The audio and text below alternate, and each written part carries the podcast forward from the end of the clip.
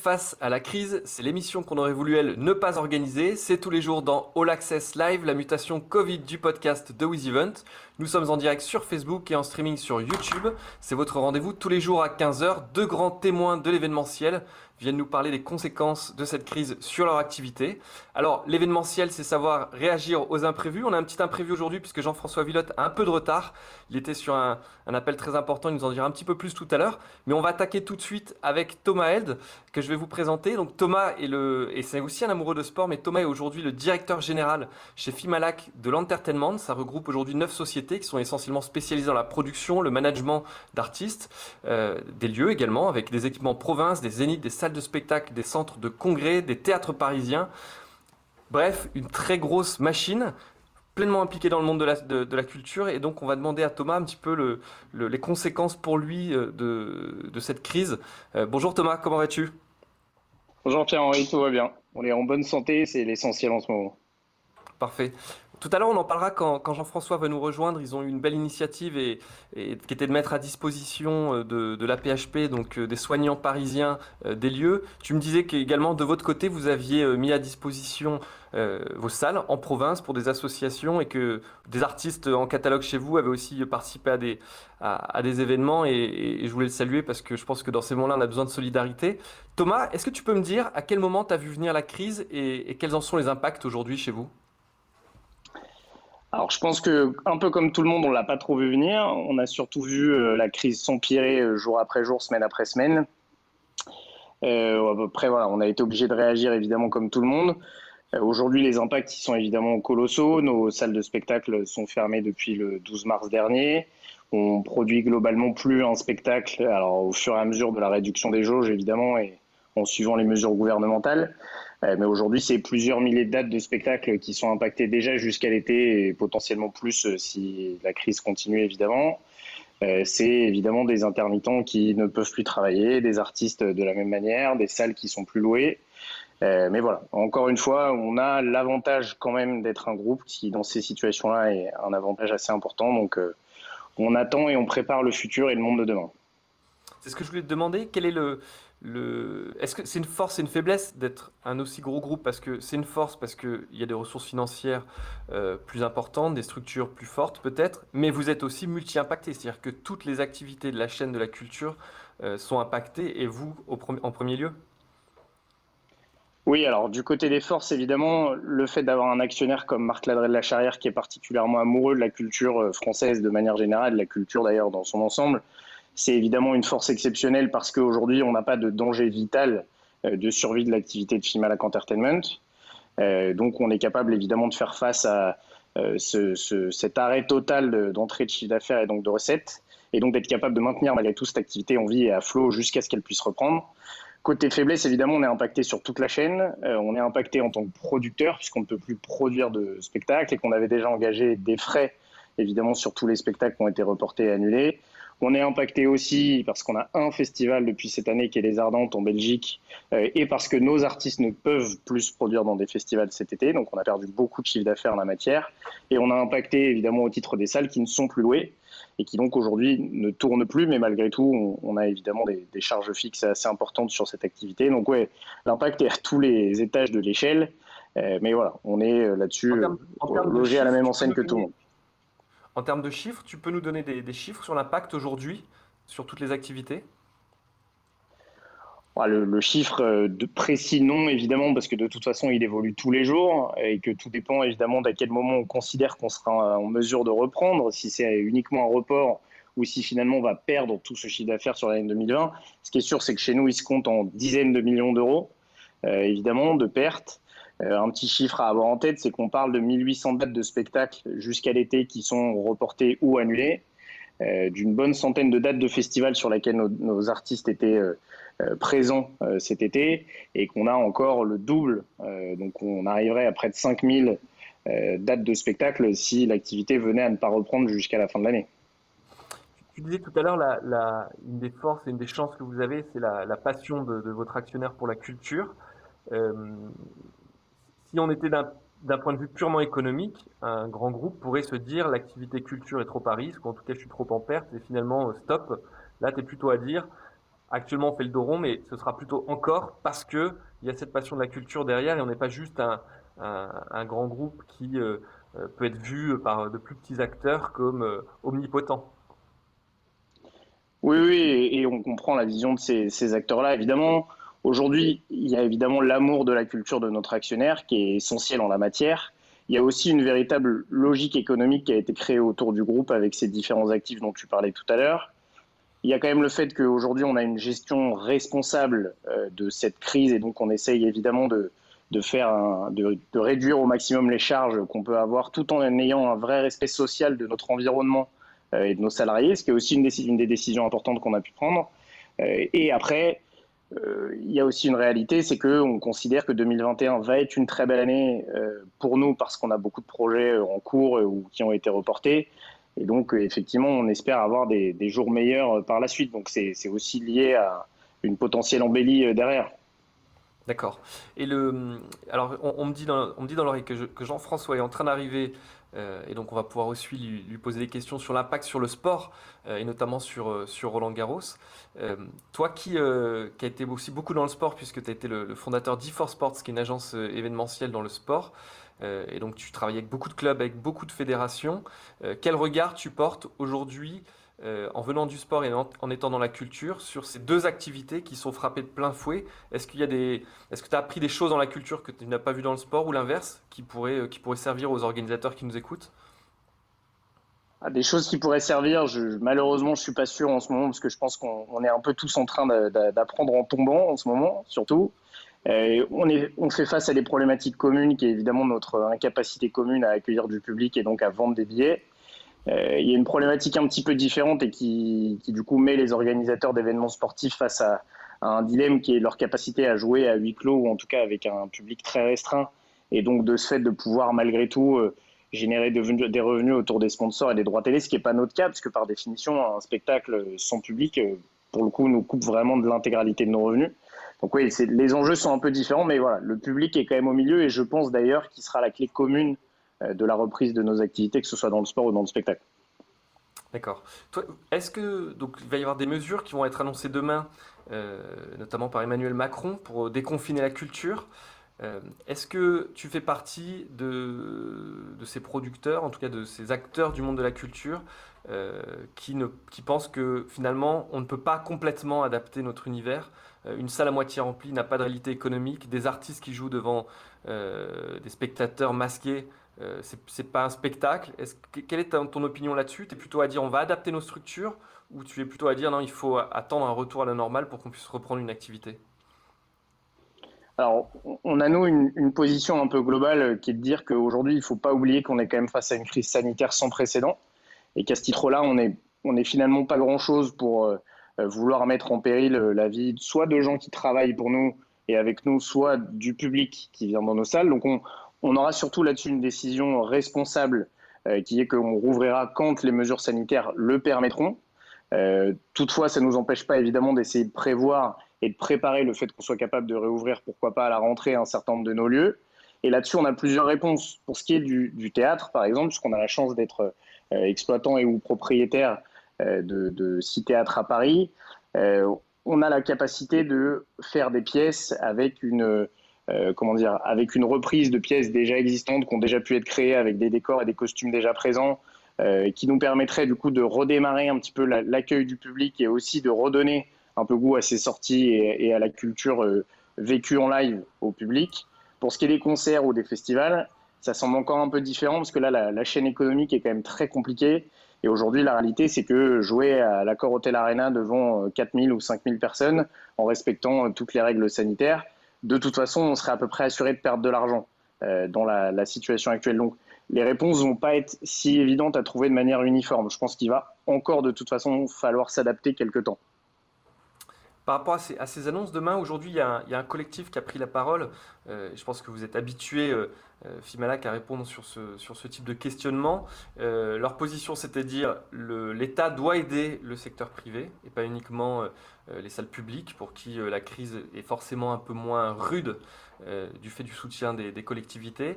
Et puis il disait, il, montrait un petit peu du doigt les, grands groupes. Qu'est-ce que tu as à leur répondre, les grands groupes de l'entertainment, de l'événementiel, de la culture? Parce que vous êtes souvent un peu décrié comme le grand méchant capitaliste quelle est ta position là-dessus? Parce que parfois, je pense que c'est un procès qui est un peu injuste. Euh, qu'est-ce que tu as à leur dire? On, a à leur dire qu'évidemment, on, comprend leurs besoins d'aide et que de toute façon, on en a tous besoin, euh, nous y compris. Euh, on en a tous besoin pour être capable aussi de financer de lancer des beaux projets. Aujourd'hui, on a eu la chance chez nous de participer à plusieurs millions, voire plusieurs dizaines de millions d'euros à des travaux de bâtiments magnifiques comme la salle Playel au Théâtre Marigny. Si on n'avait pas eu cet actionnaire derrière nous, on aurait été dans l'incapacité de le faire. On a aujourd'hui aussi la capacité de financer de gros projets comme Starmania ou comme d'autres, de très belles tournées euh, qu'on peut faire grâce à cette puissance financière. Et à ce titre-là, on fait aussi tourner cette activité. On fait tourner des prestataires, on, fait euh, on emploie beaucoup d'intermittents, beaucoup de salariés. Donc on crée de la valeur. On a surtout une position de création de valeur. Et celle-là, elle est importante. Et du coup, à ce titre-là, elle ne doit pas s'arrêter parce qu'elle bénéficie à tout le monde, aux salles, aux artistes et donc à d'autres producteurs, évidemment. Euh, après, évidemment, on partage tous ce même besoin d'aide euh, de la part du, gouvernement. On est aligné évidemment derrière les, positions et les, requêtes du PRODIS, euh, qui, est, notre, le syndicat dont on dépend et qui nous représente. On a là-dessus un certain nombre d'attentes. évidemment qu'on partage les attentes autour des intermittents et de, de l'aide auprès des artistes, qui sont des gens essentiels pour notre mode de fonctionnement. On a aussi des attentes liées au chômage partiel, évidemment, pour nous permettre de continuer à, conserver ce dispositif tant qu'on n'est pas en mesure de réouvrir euh, nos lieux et de produire à nouveau des spectacles, parce que c'est essentiel pour nous et c'est ce qui nous permettra aussi à un moment de traverser cette crise tous autant qu'on est, pas uniquement Fimalac Entertainment, mais l'intégralité des, des, employeurs de ce métier. Et on a des attentes par rapport à la billetterie, euh, où évidemment aujourd'hui euh, il y a beaucoup de discussions autour d'un éventuel voucher valable ou non sur l'intégralité du catalogue. Et là, on, a en tant que producteur cette fois euh, tous une vision assez commune et claire au, au, Prodis, qui est de dire que, ok, oui, effectivement, un voucher pour proposer aux spectateurs qui le veulent de garder ce billet valable pour la suite et de ne pas se faire rembourser, mais ça doit être lié à un spectacle et au spectacle qu'ils ont acheté, et c'est assez important pour nous. Donc voilà, aujourd'hui, c'est ça nos attentes euh, de, des annonces de demain. Oui, sur ce point, sur la billetterie, c'est que ce voucher, vous voulez qu'il soit soit applicable à un même événement, soit à un même producteur, de telle sorte que ça ne tombe pas dans l'escarcelle des distributeurs. Exactement, parce qu'on a effectivement euh, ce besoin-là, qu'on considère aussi qu'à un moment, un spectateur, euh, s'il a acheté un spectacle X, c'est pour aller le voir s'il en a évidemment la possibilité, et que si ce spectacle-là ne peut pas être rejoué, on trouve ça normal à un moment aussi pour le fait de pouvoir continuer à accueillir ces spectateurs au long terme, qui puissent se faire rembourser et donc revenir, pourquoi pas, consommer plus tard à leur bon vouloir d'autres spectacles. On a deux craintes. On a une première crainte, c'est à quel moment les gens pourront retourner dans, des événements d'un point de vue sanitaire. Et c'est le plus important. Il y a une deuxième crainte, c'est est-ce que les gens seront au rendez-vous Est-ce qu'ils auront envie de revenir avec toutes les, avec toutes les structures que, que tu as sur le terrain et qui sont autant d'oreilles attentives? Quel est votre sentiment dans le groupe? Euh, Les gens vont avoir besoin de revenir sur des événements, l'envie Ou au contraire, vous prévoyez un retour euh, très progressif et lent et pas avant 2021 qui serait potentiellement, comme tu le disais, une très belle année? Je pense qu'il faut être très prudent sur le sujet. Il faut être très prudent parce qu'aujourd'hui, euh, sur des enjeux on ne peut plus stratégiques et, même vitaux d'ailleurs d'ordre sanitaire, euh, on a des positions qui ont très souvent changé ces derniers temps. Euh, donc ce serait assez dangereux de se risquer un pronostic vraiment fiable aujourd'hui. On espère bien évidemment que les gens ont besoin de goûter à nouveau à la culture, au spectacle, au live de manière générale on a aussi, encore une fois, ce que je disais tout à l'heure, une, responsabilité sanitaire. Hein. donc, on est, on est nous aussi tenus de ne les accueillir que le jour où les conditions le permettront euh, et surtout d'être capable de justement préparer cette situation-là au mieux euh, pour le jour où effectivement les spectateurs ont de nouveau envie de consommer de, la culture et du divertissement, euh, être capable de les accueillir avec un spectacle de qualité, dans de bonnes conditions. Et je pense que c'est aujourd'hui la seule préoccupation qu'on doit avoir. Il y a eu un. Dans, toutes les. Je te rejoins sur ce point-là, effectivement, l'enjeu le, sanitaire est, prioritaire. tous les organisateurs qu'on a interrogés, notamment dans l'univers de la musique, il y a un, retour assez constant qui est euh, bah, les artistes, le coût des artistes est devenu exorbitant, euh, les acomptes demandés sont de plus en plus gros. Euh, et donc il y, a, une demande, en tout cas, et, de fait ils nous disent, nous on n'est pas en capacité d'avoir une rentabilité suffisante qui nous permet d'avoir une trésorerie et de, passer des crises comme celle-ci. il y a des articles en Angleterre qui évoquent des baisses de 20 à 30% de ces cachets des artistes dès maintenant dans les nouvelles négociations. Euh, est-ce qu'au fond, de votre côté, la position euh, est de dire bah, finalement le cachet des artistes doit baisser parce que ça va renforcer toute une structure et tout le monde est interdépendant. C'est-à-dire que c'est votre, c'est aussi un enjeu pour vous. J'imagine que tous les festivals français, européens se portent pour le mieux. Euh, mais est-ce que l'enjeu, c'est pas de baisser un peu les cachets des artistes pour redonner de l'air à, toute la filière et vous sécuriser par la même occasion? Je, pense que la, cible facile, qui est celle des artistes, euh, on a un peu contribué aussi aujourd'hui à cette situation, soyons tout à fait honnêtes, euh, que ce soit les, festivals ou les producteurs qu'on est, à avoir effectivement installé des minimums garantis, à avoir fait entre nous évidemment des escalades de cachets. Donc de toute façon, aujourd'hui, si on veut que cette situation évolue, sur le cachet des artistes spécifiquement, c'est surtout une position qui nous appartient et de la tenir collectivement, effectivement, de revenir pourquoi pas à des mesures un peu plus raisonnables dans certains cas. Euh, mais, mais ça sera surtout là-dessus une question de position solidaire à un moment des producteurs et des festivals, parce que ça c'est régi évidemment par la, loi de l'offre et de la demande. Euh, donc je pense qu'il faut là-dessus pas se tromper de débat. C'est les producteurs et les festivals qui en sont quand même les premiers responsables et on en fait partie. Donc on a évidemment là-dessus pas grand-chose à dire.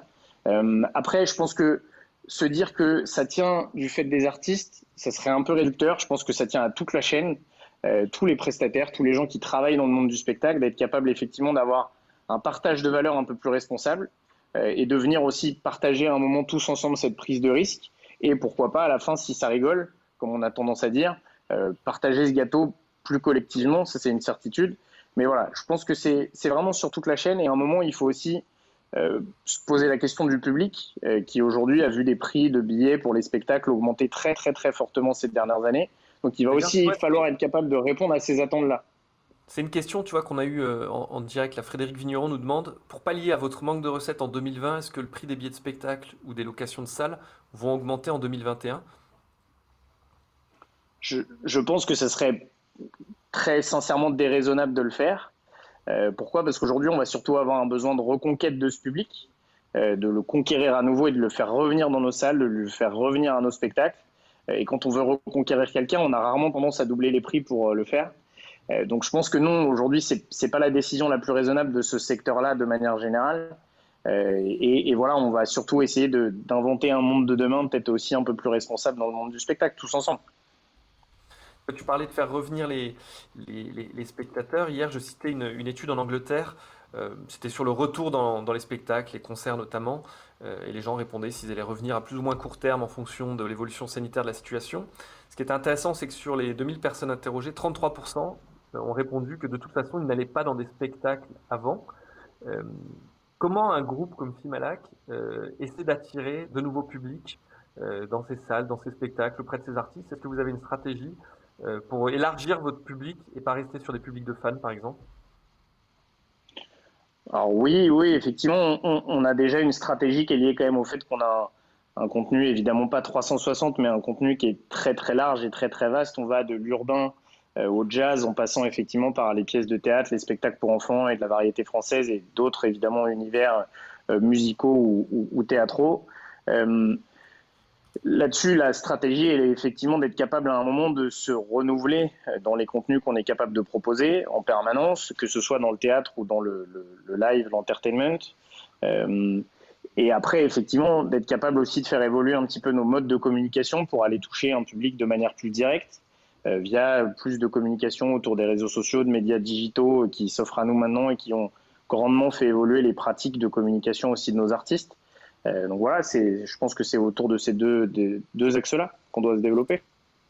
Il y a pas mal d'innovations aujourd'hui, en tout cas beaucoup d'organisateurs de structures réfléchissent à des innovations, des événements plus digitaux, euh, des innovations plus physiques avec, euh, par exemple, les Drive Festival où on viendrait avec sa voiture comme au cinéma aux États-Unis, des choses comme ça.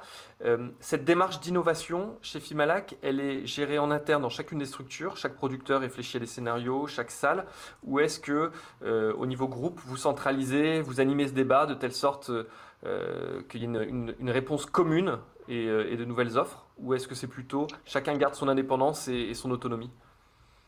Non, non, écoute, là-dessus, je pense qu'il y avait déjà une, véritable existence de ce sentiment de, développement commun avant la crise et je pense qu'il a été véritablement renforcé par cette, par cette crise, euh, de justement ce, sentiment d'appartenance au groupe des différentes sociétés du groupe notre patron, qui est Aurélien Binder, euh, aime souvent à dire qu'on est plus une coopérative qu'un grand groupe. Je pense que c'est assez vrai.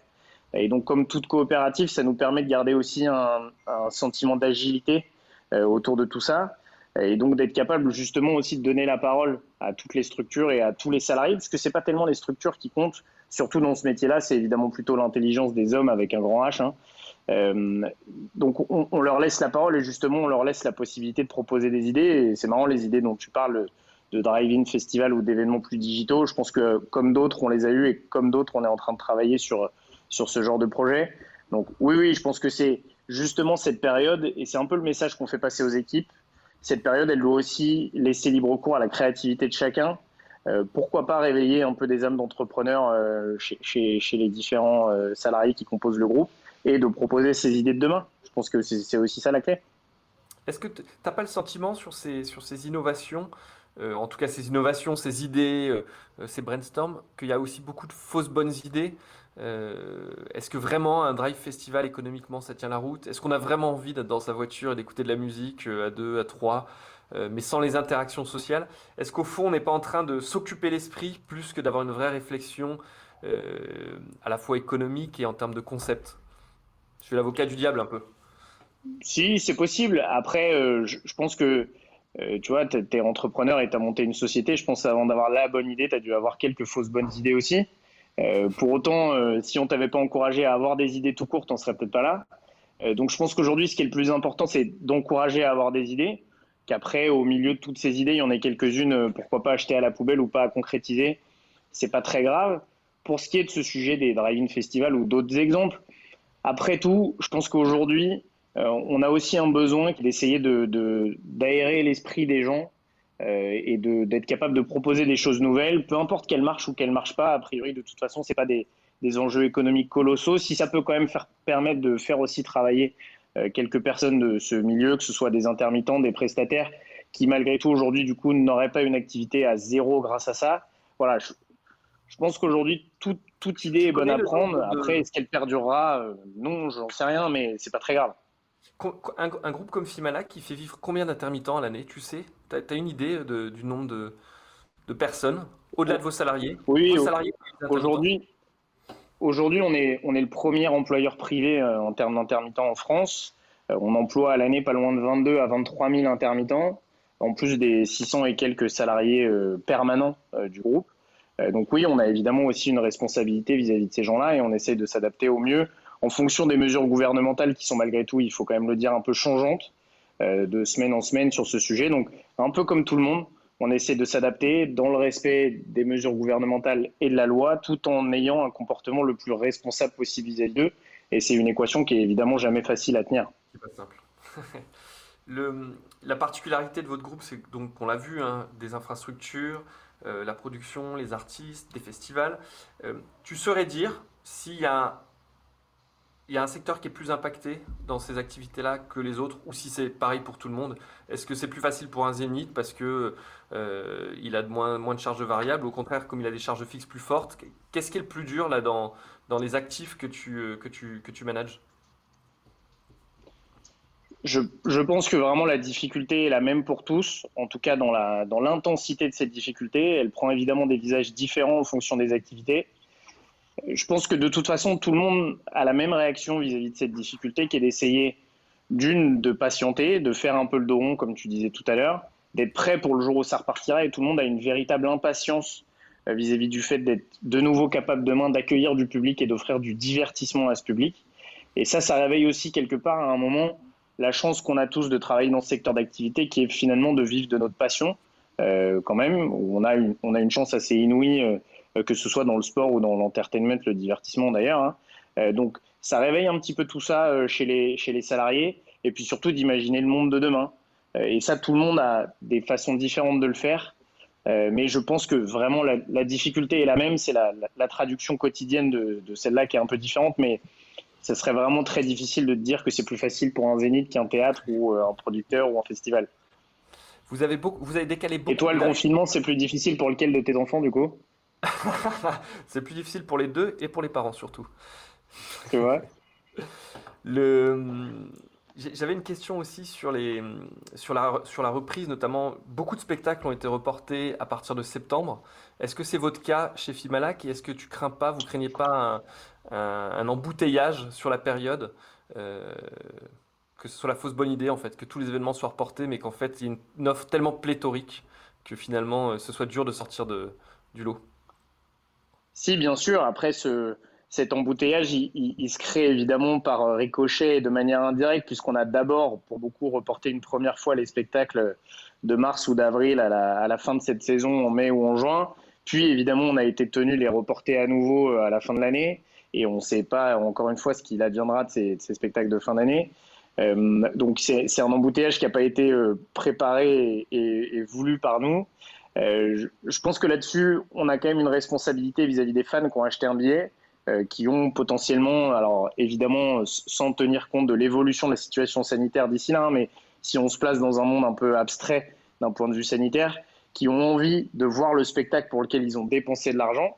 Donc c'est aujourd'hui, je pense, une décision responsable vis-à-vis d'eux que de reporter plutôt que d'annuler et à un moment aussi vis-à-vis de tout cet écosystème que ça fait vivre, dont on a parlé, que ce soit les intermittents, les artistes, les prestataires techniques, etc. Euh, après, évidemment, oui, on risque de se retrouver confronté à un embouteillage. Euh, oui, là-dedans, la situation risque de faire des dégâts, c'est une certitude. Euh, et on espère évidemment qu'on sera tous, qu'on sortira tous avec le moins d'impact possible de cette crise, puis de cet embouteillage, puis de ce potentiel redémarrage timide euh, de, de, de, l'activité. Je vais te poser la question qu'on demande à chaque invité euh, sur, vers la fin de l'interview, qui est de qu'est-ce que tu vois de positif actuellement? Qu'est-ce qui va sortir de positif de tout ça Et qu'est-ce que qu'est-ce que tu appelles de tes voeux? Je, Alors, c'est pas véritablement positif ce que je vais dire pour commencer, mais je pense qu'il faut quand même qu'on garde. Il faut vraiment que ce soit positif. non, mais c'est une sorte de rampe de lancement vers le côté positif. Euh, je, pense qu'il faut qu'on garde en tête qu'aujourd'hui, on n'est pas en première ligne, qu'aujourd'hui, on ne sauve pas des vies et qu'aujourd'hui, on se doit surtout d'essayer d'apporter tout le soutien, y compris à titre personnel, à justement tous ces gens-là qui sont en première ou en deuxième ligne. Je ne sais pas si, combien il y a de lignes véritablement, mais en tout cas, on n'est ni en première ni en deuxième ligne. Euh, qu'aujourd'hui, ce que je garde en tête de manière positive, c'est justement cette implication et cette euh, véritable ce, sentiment de mobilisation de tout le monde euh, pour faire en sorte que on fasse d'encore plus beaux spectacles demain, euh, qu'on soit capable de produire une édition 2021 des Ardentes qui satisfasse véritablement le public, euh, qu'on sorte de très belles pièces de théâtre, que nos salles soient encore plus adaptées à l'accueil du public. Et aujourd'hui, personne n'a lâché prise parmi les équipes et parmi tous les gens avec lesquels on travaille, de manière directe ou indirecte. Personne n'a lâché prise, tout le monde est mobilisé autour de tout ça, il n'y a pas de découragement. Euh, et je pense que ça, c'est c'est vraiment une réponse, euh, une très belle réponse que les individus ont eue euh, dans cette crise parce qu'elle est vraiment pas facile. On, fait face à des situations personnelles plus ou moins compliquées, des conditions de vie plus ou moins complexes, des gens autour de nous potentiellement qui sont touchés par ce virus. Donc voilà, je, je, retiendrai vraiment ça de positif. Et ce que j'appelle de mes voeux, c'est que ce sentiment-là dure le plus longtemps possible chez les gens, évidemment. de deux, qu'on on soit un tout petit peu plus responsable aussi de manière générale sur euh, sur notre façon de gérer ce métier-là demain, pourquoi pas de manière aussi plus éco-responsable, euh, qui va évidemment faire partie de nos préoccupations à tous, individuelles et collectives. Et voilà, je pense que c'est déjà si on arrive à se tenir à ça et à, tenir cette crise qui est extrêmement dure pour ce secteur, évidemment, euh, on aura déjà fait une bonne partie du boulot. Super Thomas. Merci pour ce numéro de soliste. comme tu l'as vu, on n'a pas réussi à, à, faire que Jean-François Villotte, le directeur général de, la, de, la, FFT, nous rejoigne pour des petits problèmes techniques. On va tâcher de reprogrammer avec lui euh, une nouvelle date parce qu'il y a des choses passionnantes à lui demander sur Roland Garros, euh, à huis clos, pas huis clos, euh, quels impacts pour la fédération et puis, et puis de, ce grand événement international dans un calendrier de grand chelem, comment, il, comment il se positionne par rapport à tout ça. Donc on le verra. des questions épineuses. Des questions épineuses et il était prêt à jouer le jeu. On a eu un petit problème technique, mais, mais on va reprogrammer ça. En tout cas, demain, ce sera les annonces euh, pour la culture d'Emmanuel Macron. Et pour commenter tout ça, à 15h, on recevra deux organisateurs. Rémi Perrier, cofondateur et directeur de Musilac, qui a été créé en 2000 à Aix-les-Bains et qui a été coprésident du Prodis et qui est complètement impliqué dans les, démarches que tu évoquais tout à l'heure. Également Jules Frutos, le cofondateur et directeur d'Alias Productions et qui travaille notamment avec The Cure, Muse et c'est le directeur du Prodis depuis, qu'il a été directeur du Prodis durant 9 ans. Voilà, merci Thomas pour ce numéro, soliste tout seul. En tout cas, c'est passionnant. Bonne continuation à l'équipe et, et puis de show must go on. Salut Salut